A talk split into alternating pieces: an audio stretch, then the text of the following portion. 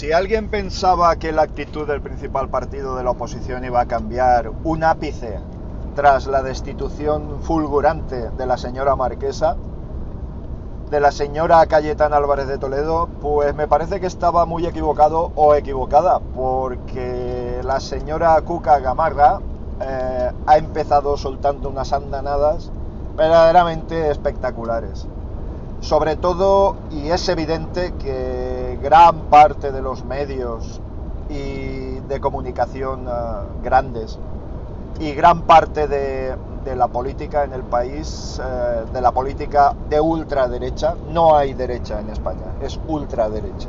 Eso tenemos que tenerlo bien claro, salvo Galicia y poco más, estamos hablando de ultraderecha y de ultra, ultra, ultraderecha en algún caso. Pero vamos, que me queda claro que la derecha moderada europea no tiene ningún ningún parangón, ninguna equivalencia o comparación con la derecha española, evidentísimamente.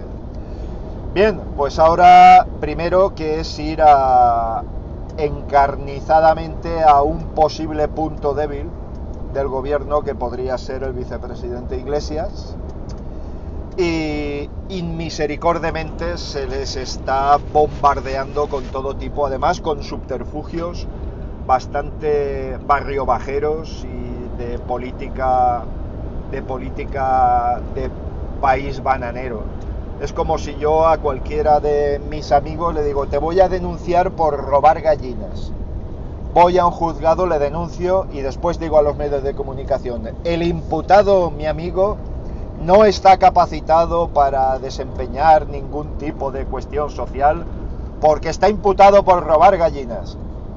Ese es exactamente el ejemplo que se ha hecho. Eso sí, si mi amigo al final se demuestra que ha robado gallinas, que pague por ello. Pero no antes. Evidentemente no antes. Y por supuesto esto no tiene ni punto de comparación con el, con el partido de ultraderecha llamado PP, en el que tenía eh, una caja P absoluta y total más grande que la A y que además era provenía de los impuestos de todos. O sea que no nos engañemos con todo esto, que se está intentando igualar por algunos periodistas que su deontología quedó lejos hace mucho tiempo, su deontología profesional y su ética profesional podría, podría decirse de otra manera también. Y en fin, que no, que no sé, no sé, esto, el otoño va a ser complicado. Ahora se le acusa al gobierno de haberse ido de vacaciones mientras permitía que mucha gente se estuviera infectando, como de hecho así ha ocurrido, pero no olvidemos que esto está en manos de las comunidades autónomas que son quienes constitucionalmente tienen cedidas las transferencias de sanidad. Eh, si en la Comunidad de Madrid, y estoy muy caliente con este tema y con el inicio de curso que se está llevando, yo pensaba que iba a cambiar algo. ¿eh? Si en la Comunidad de Madrid la señora Ayuso hubiera obligado al uso de mascarillas mucho antes, ahora no estaríamos hablando de un brote epidémico que por momentos eh, da a entender que está fuera de control. Y estamos hablando de la capital del país, que disemina a sus ciudadanos por toda España donde merecidamente tienen sus lugares vacacionales, sus lugares, sus residencias vacacionales. Esto, esto es tremendo, esto es tremendo. De verdad, yo eh, esto no lo había visto nunca. Este encarnizamiento no lo había visto nunca.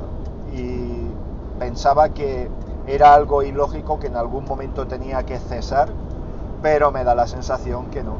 O sea, es decir, la gente no tiene derecho, tiene, tiene que morirse en un puesto de trabajo. Es que ahí entran ya otros tufillos, otros tufillos trasnochados y ya felizmente atrasados, pero que no olvidéis que no, no penséis que la ultraderecha no va a revivir. Es su táctica. Es decir, problemas resueltos, vamos a sacarlos otra vez porque en su momento crearon polémica y ya está. Y con dos pares de narices lo sacan y crean un problema cuando ese problema ya estaba resuelto. Solo hacía el fascismo y lo hace la ultraderecha. Bien, eh, lamentablemente queridos amigos y amigas, y utilizo el, utilizo el lenguaje inclusivo, siempre lo utilizaré, amigos y amigas, porque hay que dar visibilidad siempre a todos los colectivos y sobre todo a los colectivos que aún siguen en su lucha. Eh, esto no ha cambiado, va a ser un otoño complicado, las comunidades autónomas, la desvergüenza, la desvergüenza absoluta de la Comunidad de Madrid diciendo que el gobierno nos ha dejado desamparados ante la epidemia cuando han gestionado lo que les ha salido de las narices. De verdad, es, es, es tremenda la desvergüenza. ¿Y esto habéis votado vosotros, madrileños? ¿Esto habéis votado vosotros? ¿De verdad que habéis votado esto? No me lo puedo creer, ¿eh? no me lo puedo creer. Pero bueno, bien. En fin, que quería dejaros mi opinión, que me tiene muy calentito, que yo creo que va a llegar un momento en el que va a haber que luchar por nuestros derechos y que sí, todo el mundo tiene derecho a descansar cuando las competencias están asumidas por las comunidades autónomas, porque viene un resto de año muy caliente y hay que descansar, no hay que morirse trabajando, que se muera quien quiera morirse, hay que trabajar con eficacia. Y si hace falta un descanso después de unos meses duros, durísimos, espectacularmente absorbentes, en el que se ha dado todo de sí para intentar superar una situación pese a la ultraderecha que ha estado continuamente machacando al gobierno legalmente constituido en coalición. Y lo sabéis, quienes me estáis escuchando de la ultraderecha lo sabéis, lo sabéis de sobra y sabéis lo que estáis haciendo. Lo malo es quienes no lo saben y se dejan comer la cabeza. Pero bueno, eso es otro tema.